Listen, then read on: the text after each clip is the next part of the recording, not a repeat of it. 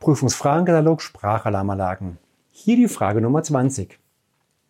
Wir befinden uns im Baurecht, Sonderbauverordnung, Anschaltbedingungen Feuerwehr. Die Frage ist folgende. Wann hat die DIN 14675 baurechtlich verbindlichen Charakter? Mit Erscheinen der DIN ja oder nein? Durch Aufführung im Betriebsbuch ja oder nein? Durch die Aufnahme in der Musterverwaltungsvorschrift technische Baubestimmungen ja oder nein?